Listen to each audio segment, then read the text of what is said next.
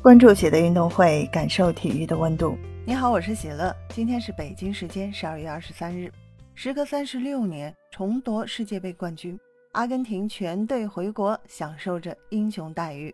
马拉多纳时代的阿根廷，无论是赢得世界杯冠军还是亚军，都会去总统府阳台接受五月广场的人民顶礼膜拜。这个像是约定俗成的礼仪，却在梅西这一代中断了。阿尔贝托·费尔南德斯成为了阿根廷历史上首位无法接见世界杯冠军的总统。费尔南德斯对此解释称，阿根廷球员应该是感觉很累了，所以自己尊重对方的决定。并认为未来总有时间和机会跟梅西和斯卡洛尼交流，但阿根廷足协给出的理由是球队不想跟政治扯上关系。这一世界杯冠军是属于阿根廷人民的，而不属于这一届政府的。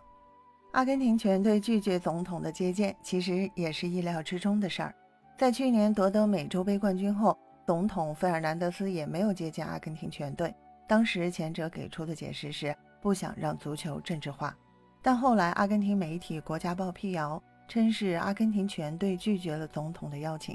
当时队长梅西对费尔南德斯仍怀恨在心，原因呢是他在前一年为家乡罗萨里奥捐献了三十二台呼吸机，却被阿根廷海关无端端扣留了一年。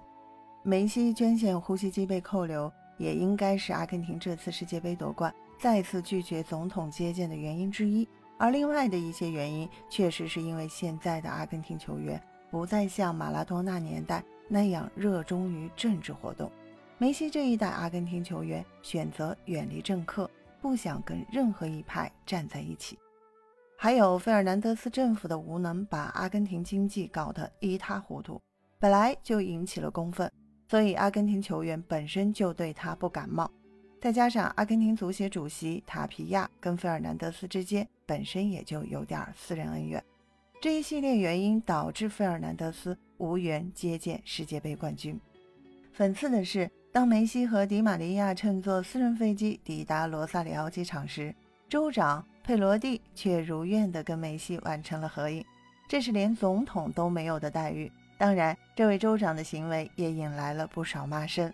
当时他让其他政府人员正常上班，然后自己却偷偷溜到机场去追星。对本期节目，你有什么想说的？欢迎在评论区给我留言。感谢收听喜乐运动会，也欢迎你的转发、点赞和订阅。我们下期节目见。